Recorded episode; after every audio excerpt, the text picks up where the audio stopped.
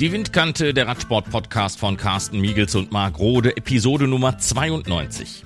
Die Windkante. Der Radsport-Podcast von Carsten Miegels und Marc Rode wird präsentiert von Sigma, dem Hersteller für smarte Elektronik am Fahrrad. Die Windkante in Kooperation mit Radsportnews.com. Auch in dieser Ausgabe der Windkante beschäftigen wir uns mit den Paralympischen Spielen von Tokio 2020. Über die Entscheidungen auf der Bahn und im Einzelzeitfahren auf der Straße haben wir bereits gesprochen. Nun analysiert Paralympic-Sieger und Windkante-Parasportexperte Hans-Peter Durst die abschließenden Straßenradrennen.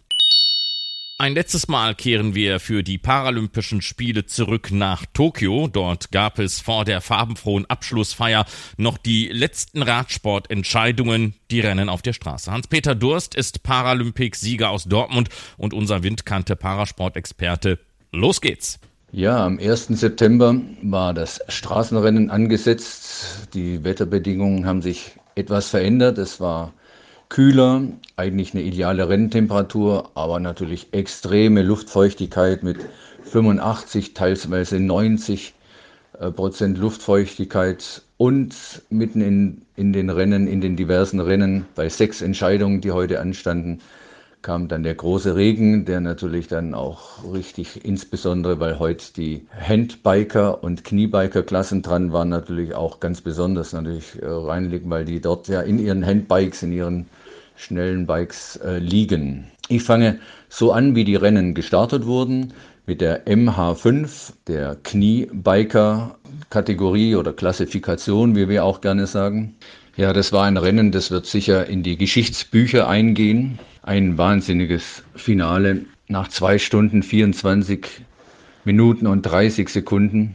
Man glaubte es kaum, es waren noch 500 Meter auf dieser wunderbaren Geraden. Man sieht das Ziel, den Zielbogen vor sich. Der Franzose Vergniaud war deutlich vorne, hatte mindestens 150 Meter Vorsprung, hatte einen relativ großen Gang drinne, die die ja mit Händen betreiben im Handbikesport. Und der junge Holländer Wallis macht einen Gang kleiner, hat eine hohe Frequenz kommt näher und näher. Man, also ich war, ich saß wirklich vor dem Bildschirm und war fasziniert, war paralysiert beinahe und wirklich acht, sechs, sieben Meter vor der Ziellinie war er neben ihm und hat am Ende ja eine halbe Handbike-Länge Vorsprung gehabt. Zeitgleich ins Ziel mit zwei Stunden, 24 Minuten und 30 Sekunden. Und ähm, De Vries aus Holland, wunderbare Bronzemedaille für ihn. Ich mag ihn auch total gerne. Seine ganze Familie, sein Vater ist unglaublich engagiert im niederländischen Parasport, hat zehn Sekunden Abstand. Also ein großartiges Rennen und ähm, ja, ein wunderbarer, ein, also eine Demonstration für diesen wunderbaren Sport in der MH5 Kniebiker.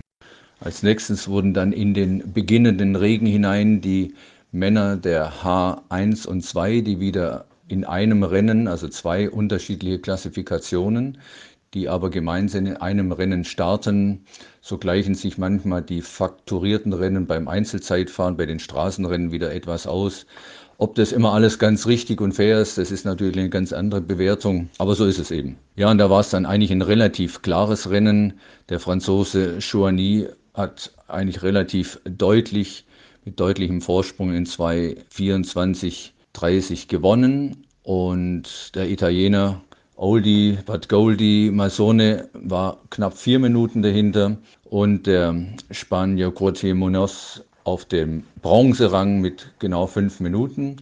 Was mich besonders freut, den vierten Platz für Tobi Fankhauser, ein ganz äh, engagierter, ein ganz junger Sportler, der auch als Athletensprecher schon ähm, viele Dinge gemacht hat. Er ist immer ein guter Ansprechpartner aus der Schweiz einen wunderbaren vierten Platz. Das freut mich ganz besonders.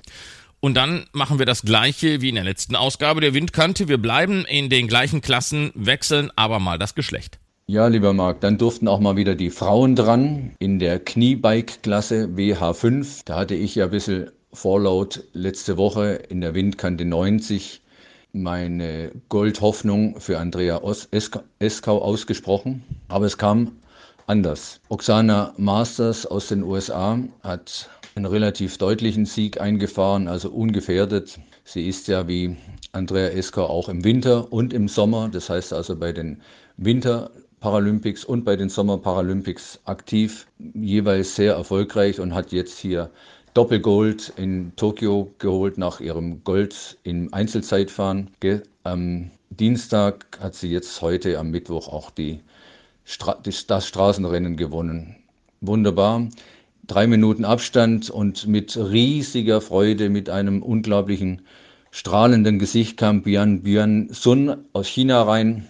Unglaubliches Bild, unglaubliche Emotionen und genauso emotional kam die Katja Aret aus Italien rein. Ein unglaubliches Bild. Der Trainer, der, den wir auch schon alle lange kennen, hat sie umarmt. Sie lagen weinend im Zielbereich und also ein wunderbares Bild. Mein Goldhoffnungstipp Andrea Escor ist auf den vierten Platz gefahren mit einem Rückstand von 23 Minuten 46 Sekunden.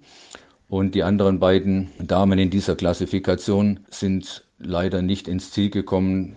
Da steht dann leider nur ganz lapidar, das ist immer sehr hart für die Athleten, did not finish. Ähm, aber wer die Strecke gesehen hat, wer die Bilder gesehen hat, die bewegten Bilder, es war wirklich auch eine sehr, sehr selektive Strecke. Und bei den Damen geht es weiter, lieber Marc. Jetzt mit einer großen Gruppe mit WH 1 bis 4, das heißt also alle Handbikerinnen außer den Kniebikern in der H5 starten dort in einem Feld. Das heißt natürlich auch, die dürfen in den unterschiedlichen Klassifikationen ähm, im Windschatten fahren, wenn eben gleichzeitig gestartet wird. In diesem Fall mit vier unterschiedlichen Klassen dürfen die auch gleichzeitig Windschatten fahren, wenn sie möchten, was ja sonst klassifizierungsübergreifend nicht erlaubt ist. In dieser Gruppe WH 1 bis 4 fährt natürlich auch sehr präsent die Goldmedaillengewinnerin von Einzelzeitfahren, die Annika Zeyen aus Bonn. Und ich hatte ja bei meiner Medaillenhoffnung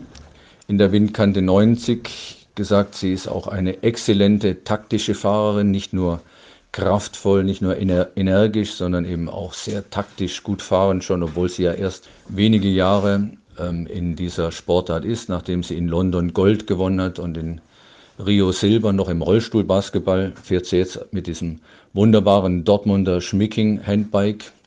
Ich mache da jetzt mal so ein bisschen Carsten Miegels und darf auch mal so einen Markennamen sagen, da ich ja selber hier auch aus Dortmund komme und Thomas Schmicking natürlich ein wirklich guter, bekannter, viele Jahre auch Mechaniker, wunderbarer Mechaniker und Begleiter des Paracycling-Teams.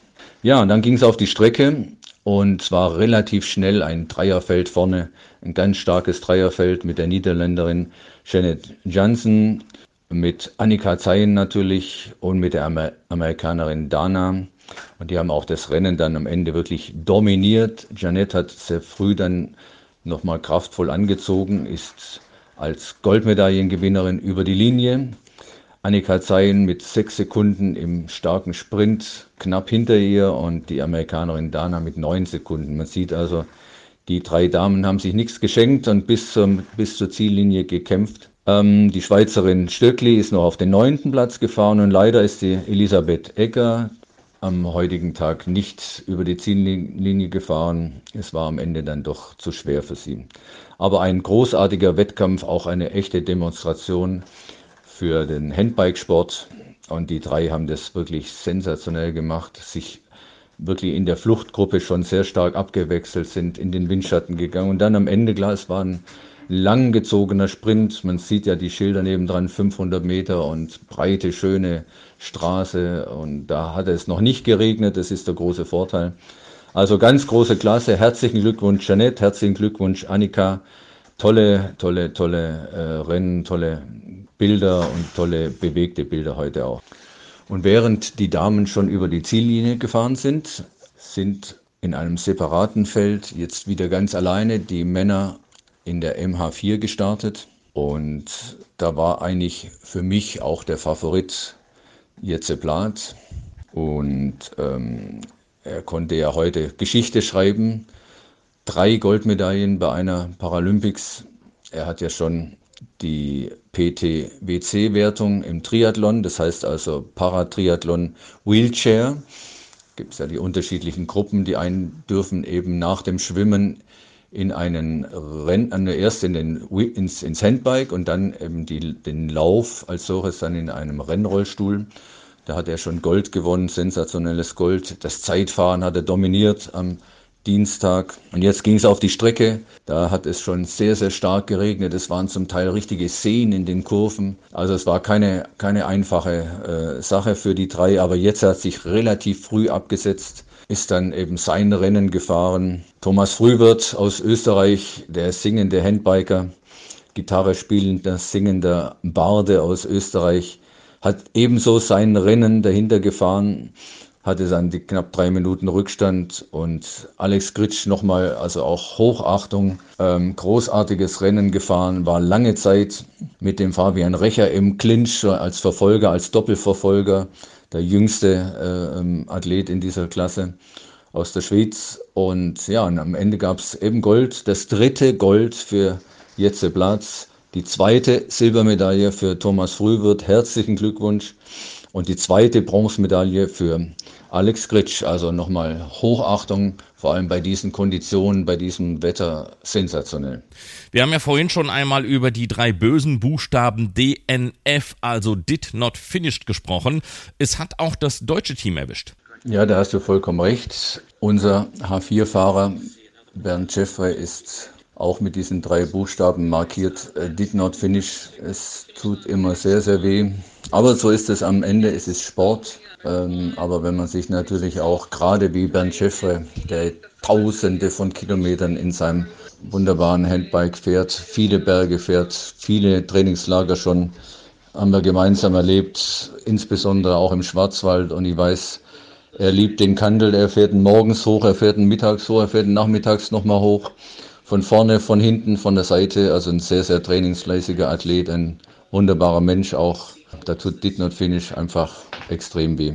Und die MH3 haben dann diesen Wettbewerbstag abgeschlossen. Liebe Windkantenhörer, das ist auch nochmal ein richtig spannendes Rennen gewesen. Natürlich hat als amtierender Weltmeister der Vico Mörklein dort eine gewichtige Rolle mitzuspielen. Das war ja auch in meinen Medaillenhoffnungen, hatte ich den Vico im Straßenrennen auch mit auf Podest gesetzt. Und ähm, es sind ja noch einige andere besondere Athleten dabei, also schon eine ganz interessante Konstellation.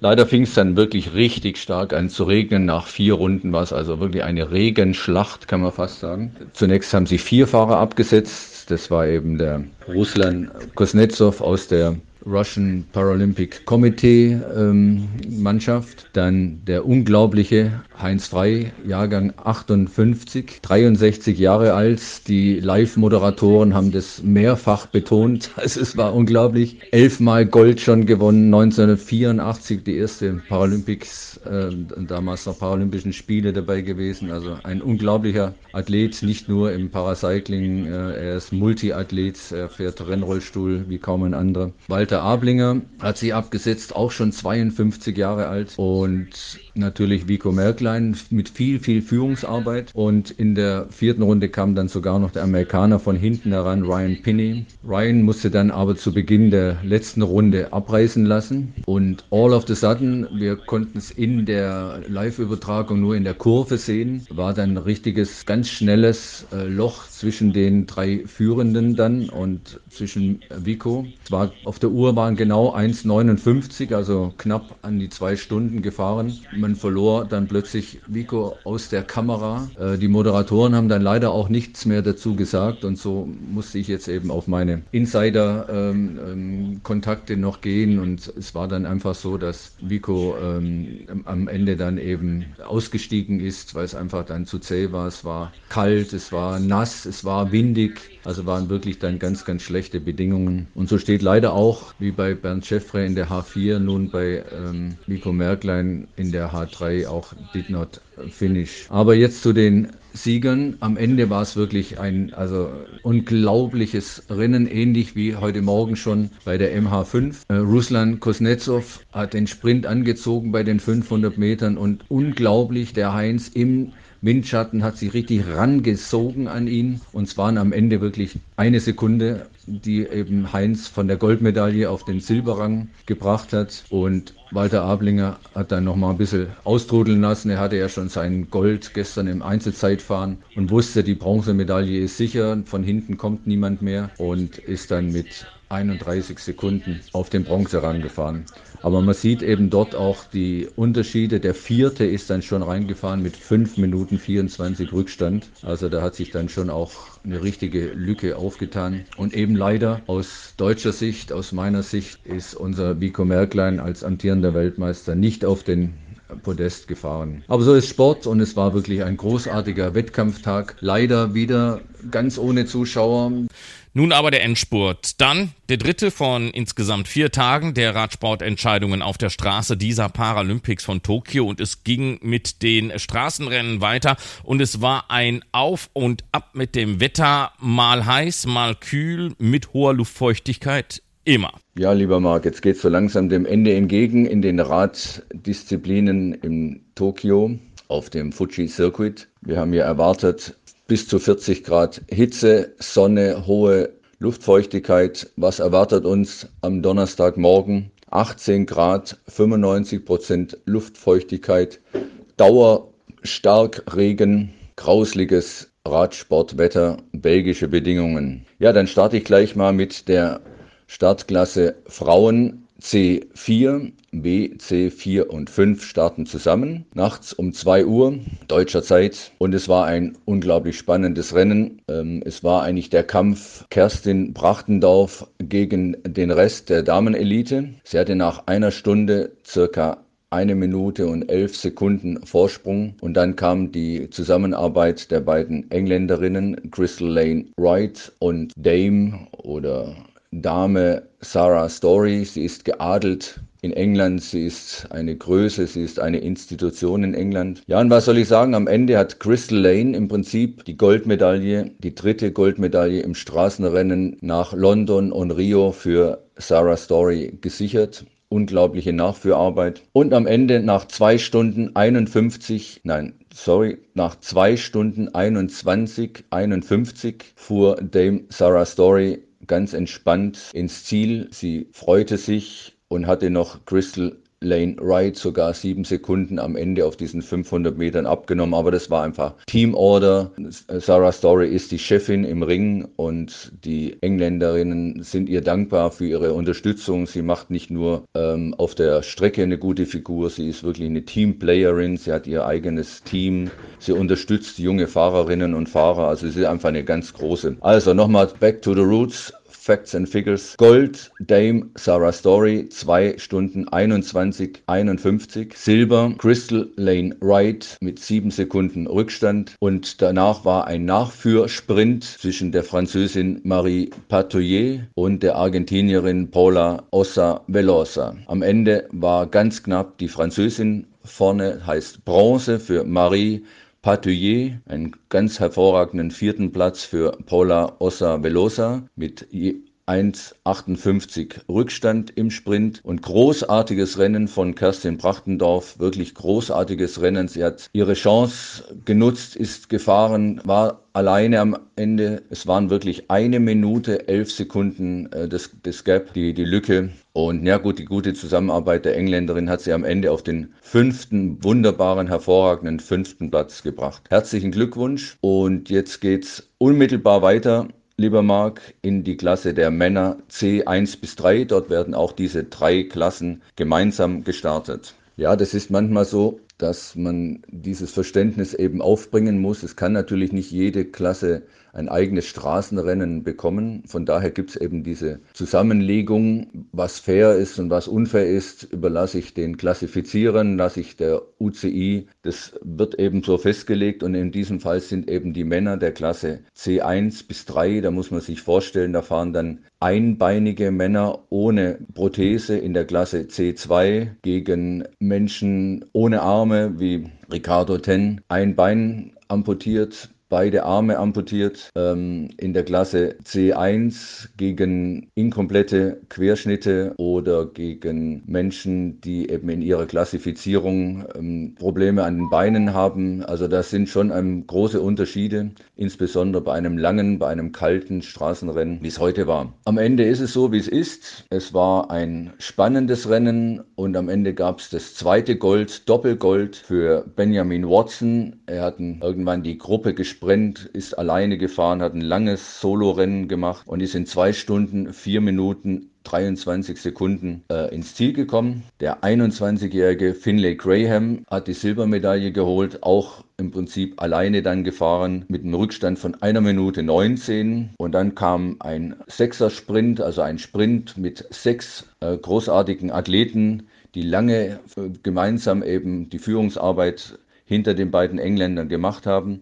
Am Ende war der Franzose Alexander Leot der Glückliche, hat die Bronzemedaille geholt im Sprint gegen Fabio Anobile. Es war noch der Brite Jaco van Gas in der Gruppe, der Japaner Fujita Masaki und unser Steffen Varias, der Warrior, auf dem siebten Platz. Am Ende alle mit 6,43 Rückstand. Ja, so ist es. Es war wirklich sehr, sehr schade. Besonders erwähnen möchte ich noch ähm, den zehnten Platz von Ricardo Ten Argiles. Die Institution überhaupt im Parasport. Er fährt wirklich, wie wir gerne immer sagen, ohne drei. Das heißt, ihm fehlt ein Bein und zwei Arme. Und er ist in sechs Minuten 52 auf den sechsten Platz gefahren.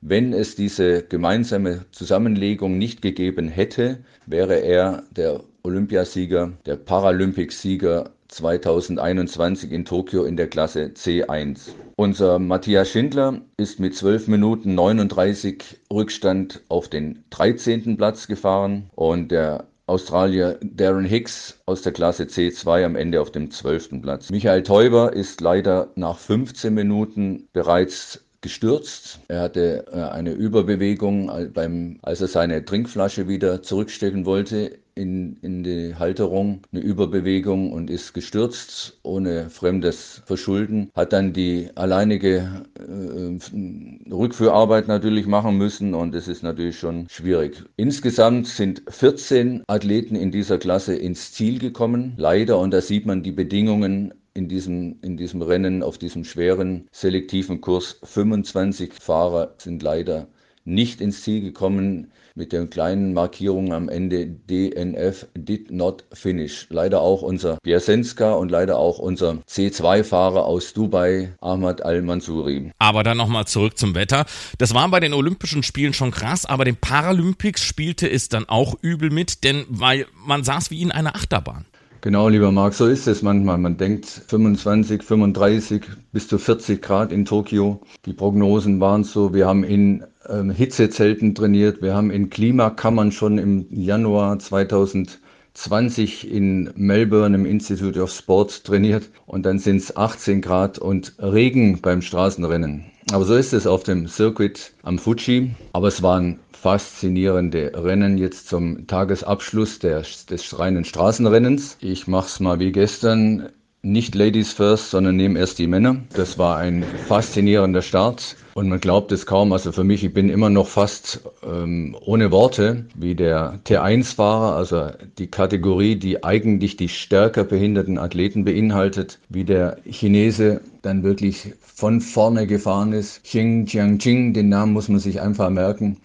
Der hat am Ende souverän und ohne Konkurrenz als T1-Fahrer Sensation, das muss man wirklich so sagen, in 51.07 die Goldmedaille geholt vor meinem Freund Tim Sellen aus Belgien. Er hat eine tolle Performance hingelegt nach einigen Schwierigkeiten im Rennen und hat mit 52,15 eine Minute 08 Rückstand. Und der dritte ist natürlich auch ein ganz besonderer, ganz junger Mann aus Kolumbien, der Juan Curoga.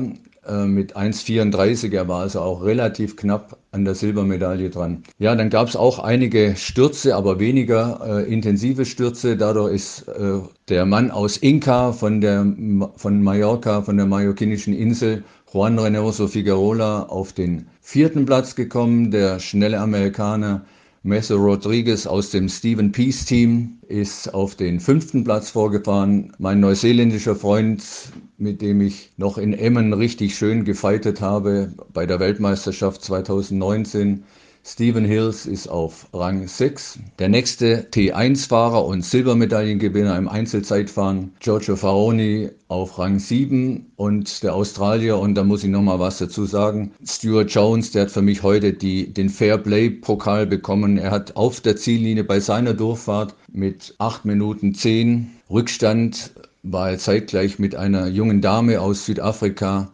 unserer Tony Moles, die also die ganze Szene bewegt und hat ihr zugegrüßt, hat ihr Respekt gezollt für ihre Art zu fahren. Und neunter, last but wirklich not least, Sergei Semchokin aus Russland oder besser gesagt aus, der, aus dem russischen Paracycling-Komitee-Team ist mit 11 Minuten 10 Rückstand für mich guter Neunte geworden, weil es auch einer der ganz, ganz stark eingeschränkten T1-Fahrer und hat es verdient, nochmal extra erwähnt zu werden. Also ein fantastisches T1-Rennen, Doppelgold für China im Einzelzeitfahren und im Straßenfahren. Und da muss man wirklich sagen, solange es diese Klasse Dreirad gibt, ob mit Frauen, mit Männern, das ist eine Sensation, das gab es noch nie. Unglaublich. Logo gibt es natürlich auch die Frauen und ich hatte ja gesagt, das ist für mich nochmal das Sahnehäubchen des Tages, wobei der Tag ja heute noch nicht um ist. Es gibt noch dieses wunderbare Handbike Relay, ähm, aber für jetzt noch die Frauenklasse Dreirad WT 1 und 2. Die sind in einer Stunde 57 am Ende ins Ziel gekommen, aber Dramaturgie pur. Früh ist die Amerikanerin Monika Sereda rausgefahren, hat Tempo gemacht, wollte eine Entscheidung erzwingen. Hinter ihr leider in einer Rechtskurve ein verheerendes Falschfahren von der Kanadierin Marie-Eve Courtois, die ein, in die Bande gefahren ist, in die Mittelbande. Dahinter muss man sagen, sensationelle Reaktion von unserer Jana Majunke, die diesen unmittelbar vor ihr Sturz perfekt ausgebremst hat, rechts vorbeigefahren ist und leider direkt hinter ihr war unsere Freundin aus Australien, Carol Cook, die dann verheerend auf die Schulter gestürzt ist. Es war wirklich, also wenn man so lange befreundet ist und, und sie trainiert ja oft mit uns, wohnt bei uns und es tut einfach weh, das merkt man mir auch an. Und da war natürlich das Rennen, ich sag mal, vorentschieden, weil sie Mitfavoritin war und dann hat sich Jana Majunke abgesetzt mit ihrer Power, mit ihrer Kraft. Dieser Kurs war für sie wie, wie designt, wie ich ja schon die letzten Tage auf der Windkante erzählt habe, so wie er auch für mich designt war und für mich gemacht war. Dieser Kurs, kurze Anstiege, schnelle Abfahrten, viele Kurven, um die Technik zu zeigen. Jana hat es perfekt gezeigt, ist mit 1.0057 Goldmedaillengewinnerin, Doppelgoldmedaillengewinner, erfolgreichste Radsportlerin des deutschen Teams Paracycling Team Germany und das Team Deutschland Paracycling Paralympics. Und ich freue mich also riesig. Ich bin immer noch völlig benommen. Zweite Angelika Dreokeser mit Abstand 2 Minuten 24 auf Silber. Unglaublich. Und äh, Jill Walsh aus dem Stephen Peace Team, was mich natürlich total freut für meinen Freund Steven, der jetzt in San Diego sitzt und natürlich mitgefiebert hat. Wir haben einen regen Austausch hier mitten in der Nacht gehabt. Und äh, seine Fahrerin aus dem Team, Steven Peace Team, ist äh, Dritte geworden mit exakt vier Minuten Rückstand. Vierte ebenfalls eine Amerikanerin, Monica Sereda. Und für mich nochmal sehr erwähnenswert wirklich Tony Mold, Sie ist nicht letzte geworden, sondern sie ist auch gute Neunte geworden und das ist einfach was Großartiges. Das macht unseren Sport aus. Faszination Dreiradsport. Ich freue mich total. Ich bin geflasht und liebe Windkanten-Zuhörer, Wer sowas sieht, wer solche Rennen sieht, der versteht und kann sich vielleicht in mich hineinverdenken, ähm, versetzen, Faszination Dreiradsport. Faszination Radsport für Menschen mit Behinderungen. Und was war mit dem ganz großen Knaller, der angekündigt worden war von dir? Ja, Marc, das hatte ich dir versprochen, dass da nochmal ein richtiges Schmankerl kommt am dritten Paracycling-Tag bei den Paralympics in Tokio 2020 plus eins auf dem Fuji Circus. Ja, das H1 bis 5 Team Relay ist immer irgendwie was ganz Besonderes. Das sind fünf unterschiedliche Beeinträchtigungen im Handbike, H1 bis 4 im Liegend, Handbike, H5 kniend, zehn Nationen am Start. Man kann mixen, drei Frauen, drei Männer oder gemixt. Jeder Fahrer, jede Fahrerin fährt drei Runden, a 2,8 Kilometer. Also jeder Fahrer muss nochmal 8,4 Kilometer auf diesem Tricky-Kurs, also wirklich ein ganz kurzes Stück mit vielen sehr, sehr selektiven Kurven, Anstiegen und nochmal eine schöne lange Zielgerade von etwas mehr als 500 Metern. Also da ist alles drin. Zum Prozedere, die Mannschaften dürfen zusammengestellt werden aus eben, wie gesagt, H1 bis 5, Frauen und Männern. Insgesamt dürfen neun Punkte besetzt werden. Ein zum Beispiel H3 Fahrer hat eben drei Punkte, ein H5-Fahrer hat vier Punkte und so wird es eben in den unterschiedlichen äh, Klassifikationen bepunktet. Ähm, am Ende sind es eben neun Punkte. Wir haben besetzt mit Bernd Schäffre einen MH4-Fahrer. Wir haben besetzt mit der zweiten Fahrerin Annika Zeyen schon mit Gold und Silber erfolgreich als WH3-Fahrerin und wir haben besetzt Vico Merklein als MH3 auch schon mit Silber ausgestattet. Ja, und dann ging's los. Meine Favoriten sind natürlich die Italiener als amtierender Weltmeister und die wollen jetzt auch nochmal so richtig zeigen dem Alessandro Zanardi, der leider immer noch nicht richtig gut drauf ist, was sie können und haben auch wirklich auf drei einen MH5, also die gleiche Klasse, die Alessandro Zanardi fährt, mit dem Diego Colombari. Also das ist wirklich ein, ein Drama, ein Schauspiel, ein, ein ja, es ist einfach fantastisch. Und so ging es dann auch wirklich los. Äh, Italien relativ schnell bei den Wechseln vorne, Frankreich mit einem Unfall beim zweiten Wechsel, also unglaublich, waren schon relativ weit weg. Und dann hat sich immer wieder so ein bisschen äh, gewechselt. Die verschiedenen Wechseln waren eigentlich immer Italien vorne, aber es hat dann gewechselt zwischen USA, Deutschland, Spanien. Plötzlich waren die Franzosen wieder da, haben im siebten Wechsel schon auf dem vierten Platz gelegen, am achten Wechsel auch nochmal auf dem vierten Platz und dann kam eben der letzte Wechsel. Colombari eben, wie gesagt, vorne. Die, alle Medaillen sind dann am Ende am entschieden worden durch MH5-Fahrer. Die Amerikaner sind als Zweite auf die Strecke gegangen, auch mit einem MH5 und die Franzosen dann auch schon wieder wie aus dem Nichts, wie Phönix aus der Asche waren die nach dem Sturz wieder da mit dem MH5-Fahrer und auf der Strecke hat sogar der MH5-Fahrer Frankreich noch den Amerikaner am Anstieg 700 Meter vor dem Ziel überholt. Aber jetzt nochmal zur, zu den Facts and Figures. Sieg für Italien mit 52,31. Silbermedaille für das Trio aus Frankreich mit 32 Sekunden Rückstand und Bronze für das USA-Team, für die Jungs und die Dame, die hatten auch eine WH3-Fahrerin im Team mit 39 Sekunden auf Bronze und einen wunderbaren vierten Platz.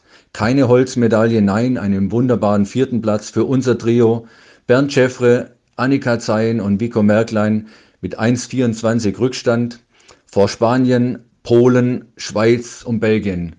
Die Freunde aus Österreich haben sie leider ein bisschen verzockt in den Kategorien, aber das ist im Prinzip so, man muss da immer auch ein klein bisschen Vertrauen in die Leistungsfähigkeit der Athleten, Athletinnen haben, die ja dem jeweiligen Bundestrainer, dem Coach auch sagen, ob sie fit sind für diese sehr, sehr selektive Sache. Dreimal 2,8 Kilometer von der ersten Sekunde ein Highspeed, da gibt's nichts zu taktieren, da muss einfach vom Warmfahren von der Box aus 2,8 Kilometer voll gepunktet werden. Daher ist natürlich die Taktik der Aufstellung relativ wichtig. Und nun noch der Abschlusstag der Paralympischen Radsportwettbewerbe. Jo, ein wunderbarer Start in den Freitag, 3. September. Es ging gleich wieder mitten in der Nacht los, für deutsche Verhältnisse natürlich Ortszeit früher Morgen mit den Frauen der C1 bis C3 Klasse. Dort fahren wieder alle drei Klassen gemeinsam um die paralympischen Medaillen. Und es gab gleich von Anfang an Attacken. Die 50-jährige Frau aus dem Gastgeberland Japan, Sugiura Keiko, wollte da nichts anbrennen lassen und hat dann relativ schnell eine Vierergruppe um sich gehabt mit der Australierin Paige Greco, mit der Chinesin Wang Chiu Mei und der starken Schwedin Anna Beck. Als fünfte machte so ein richtiges kleines Solorennen die Amerikanerin Clara Brown und dann gab es eine kleinere Gruppe mit drei tollen Damen, darunter auch unsere Denise Schindler. Und am Ende hat sich Sugiura Keika am letzten Berg in der letzten Runde nochmal absetzen können und ist mit 1.12.55 solo über die Ziellinie im Fuji Circuit gefahren. Herzlichen Glückwunsch fürs Gastgeberland Gold, Doppelgold in dem Fall für die 50-Jährige. Die beiden Kinder haben natürlich live dort zugeguckt. Also es war einfach ein wunderbarer Tag fürs Gastgeberland. Und wenn man dieser Frau zuguckt, ein unglaublich stilistisch schöner Fahrstil. Oberkörper ist komplett ruhig und ähm, sie macht alles aus den Beinen. Also ein wunderbarer Anblick. Für die Chronologie natürlich nach oder hinter Sigura Keiko ein Foto-Finish-Sprint. Und am Ende hatte die Nase vorn mit vielleicht sechs Zentimetern Anna Beck. Alle drei natürlich mit 17 Sekunden Rückstand. Die Australierin Paige Greco hat die Bronzemedaille und undankbar natürlich für Wang Chiaomei der vierte Platz, weil sie hat sehr, sehr viel auch gearbeitet in dieser Gruppe. Ja, und dann kam eine größere Lücke mit zwei Meter, äh, zwei Minuten 43. Nochmal wieder ein Sprint von vier tollen Damen. Da hat die Denise Schindler dann das Richtige gemacht und ist auf den fünften Platz gerast ähm, vor der Clara Brown und Jamie Whitmore, beide aus den USA. Und den achten Platz hat dann am Ende die Kolumbianerin Muneva Flores erreicht. Die Bedingungen waren relativ gut. Es war nicht zu warm. Es war leichter Nieselregen, aber die Straße überwiegend trocken. Und als dann die Japanerin Sugiura Keiko in, mit der Goldmedaille im Ziel war, öffneten sich wieder die Schleusen und leider mussten die Männer C4, 5 dann in diesem wirklich Starkregen die letzten zwei Runden noch weiterfahren. Und auch am letzten Tag war es jetzt vom Wetter her nicht mehr ganz so toll. Ja, das stimmt, lieber Marc. Die haben dann wirklich kein so ein richtiges äh, Radelwetter noch gehabt zum Ende. Aber es war auch sehr, sehr spannend. Unglaublich viele Attacken. Ähm, die wollten unbedingt den Doppel-Silber-Medaillengewinner über schon im Triathlon und beim Zeitfahren den George Peacegood abhängen und haben dort also sehr, sehr gut zusammengearbeitet. Es war unter anderem der amtierende Weltmeister Lauro Jaman aus Brasilien dabei. Es war der Superstar in Australien Alistair Donahoe dabei. Es war der Kevin Le Guneuf aus Frankreich. Daniel Abraham Gebrü, der in Rio Gold gewonnen hat und vor einigen Tagen das Zeitfahren hier in Tokio gewonnen hat. Und es war der unglaubliche Ukrainer Ihor Dementjev dabei. Ja, und dann gab es eben immer mehr Attacken in der zweitletzten Runde hat dann Dementjev und Lecoeuf nochmal eine Attacke alleine gerissen haben ein Loch zum Niederländer Daniel Abraham Gebrü gerissen und zwei Kilometer vor dem Ziel hat sich nochmal Kevin Le Gruff die, das Herz in die Hand genommen, am letzten Anstieg abgegangen und konnte dann also richtig schön kleine Lücke reißen. In 2.14.48 hat er die Goldmedaille gewonnen. Unglaubliche Performance, sehr schöner Fahrstil auch. Ja, und dann kam mit Abstand von 22 Sekunden der Ukrainer Jehor Dementjev, der wirklich alles versucht hat. Der wollte die Goldmedaille und ist am Ende mit Silber belohnt worden. Und der Titelverteidiger, wenn man das so sagen darf, der in Rio Gold gewonnen hat, Daniel Abram Gebrü aus den Niederlanden, hat die, Silber, äh, die Bronzemedaille mit 31 Sekunden Rückstand geholt. Der amtierende Weltmeister kam dann mit 2,22, 2 Minuten 22 Rückstand auf den vierten Platz. Und Alistair Donohoe aus Down Under mit 4 Minuten 54 auf Platz 5 und der Statistik halber natürlich noch der zweifache Silbermedaillengewinner, der wirklich schon im Triathlon, der PTS, also der Paralympischen Triathlon Stehenden, gegen oder hinter Martin Schulz, muss man sagen, die Silbermedaille gewonnen hat. Im Einzelzeitfahren die Silbermedaille gewonnen hat und nun auf den guten sechsten Platz mit 5 Minuten 29. Ein fantastisches Rennen am Ende. Leider eben diese letzten zwei Runden wirklich bei Starkregen, bei stehendem Wasser auf der Bahn. Aber harte Jungs, harte Rennen, wunderbarer, wunderbarer Erfolg für alle. Und nochmals herzlichen Glückwunsch an Kevin Lecunf aus Frankreich. Und er hat natürlich sofort mit der Fahne durchs Ziel an Paris erinnert, 2024 in drei Jahren, wo die nächsten Paralympics und natürlich auch die Radwettbewerbe der Paralympics dann stattfinden werden.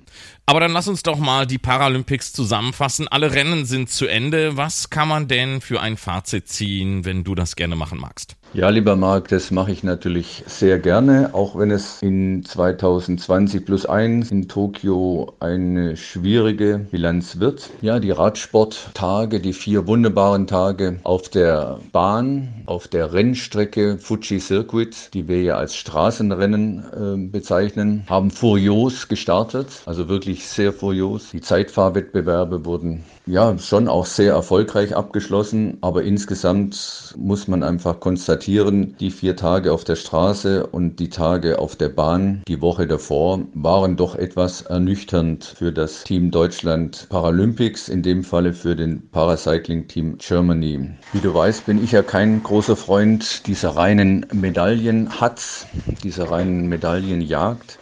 Aber man muss natürlich auch dies ähm, analysieren. In London hat unser Team noch fünf Goldmedaillen geholt, in Rio sensationelle acht Goldmedaillen. In Tokio bleiben es nun nach dem heutigen Abschlusstag auf dem Fuji Circuit drei Goldmedaillen. Insgesamt elf Medaillen fürs deutsche Team. Es gibt Licht im Tunnel, das ist gar keine Frage. Ich glaube, die sechs Medaillen, die alleine das Land Brandenburg mit dem Vorzeigeverein BPRSV Cottbus gezeigt hat, ich glaube, das ist ein Weg, der gegangen werden kann, wenn er gegangen werden möchte. Konzentration, gute Ausstattung, Förderung, Anreizsysteme, gut ausgebildete, motivierende Trainer. Da geht schon was und die beiden Goldmedaillen im Dreiradsport zeigen, wo auch Schwerpunkte sind.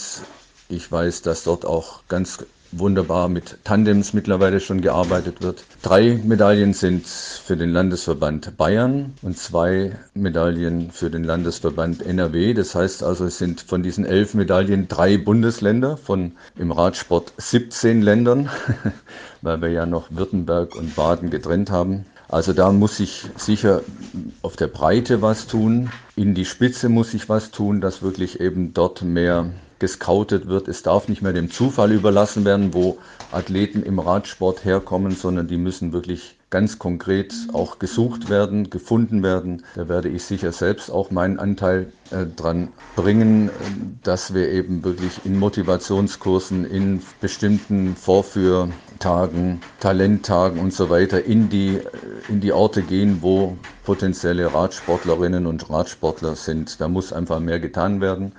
Da muss eine bessere Ausstattung her. Hier zum Beispiel im Radsportland NRW, da muss einfach vom Behindertensportverband auch eine ganz andere Ausstattung her, eine Kooperation mit dem Bund Deutscher Radfahrer, mit dem Radsportverbänden der Länder. Also da muss einfach eine bessere Vernetzung her. Sonst geht eventuell natürlich dort Richtung Paris nochmal was weg. Wobei man natürlich immer sagen muss, es sind auch Momentaufnahmen. Der Tag muss genau der richtige sein für eine Goldmedaille.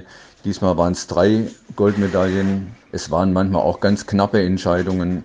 Von daher hätten es auch gut fünf Goldmedaillen sein können. Also mein Fazit ist wunderbare Tage in einer ja, traurigen Umgebung. Es ist wirklich schade, dass man dieses Jahr nicht warten konnte bis 22, bis Japan durchgeimpft gewesen wäre. Dann wären die Stadien voll gewesen, dann wäre der Circuit voll gewesen. Der Sinn dieser Paralympics hätte erfolgreich umgesetzt werden können, den Japanern die Faszination Sport für Menschen mit Behinderung nahebringen, damit die auch dieses Zutrauen haben für Menschen mit Behinderung, dass man in Tokio demnächst auch mal einen Rollifahrer sieht, dass man auch Menschen mit anderen Behinderungen in der Öffentlichkeit sieht, dass diese Scheu abgebaut werden kann und dass eben Menschen mit Behinderung keine Schwäche sind, sondern dass es was ganz Besonderes ist. Also mein Fazit, okay, aber es muss insbesondere im Radsportverband und im Paracycling Team Germany Nachwuchsarbeit gemacht werden. Daran hapert. Wir haben ganz tolle Talente, die jetzt diesmal noch nicht dabei waren. Ich darf Maximilian Jäger erwähnen. Ich darf die Tandemfahrerinnen insbesondere aus dem BPRSV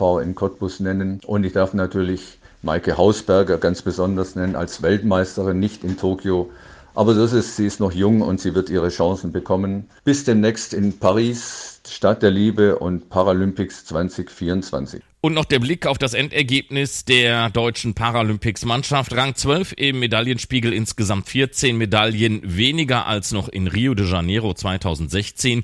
Die nächsten Paralympischen Spiele dann 2024 in Paris und wir freuen uns schon sehr auf diese. Danke dir, Hans-Peter Durst, für deine vielen interessanten Einblicke in die Paralympics von Tokio. Und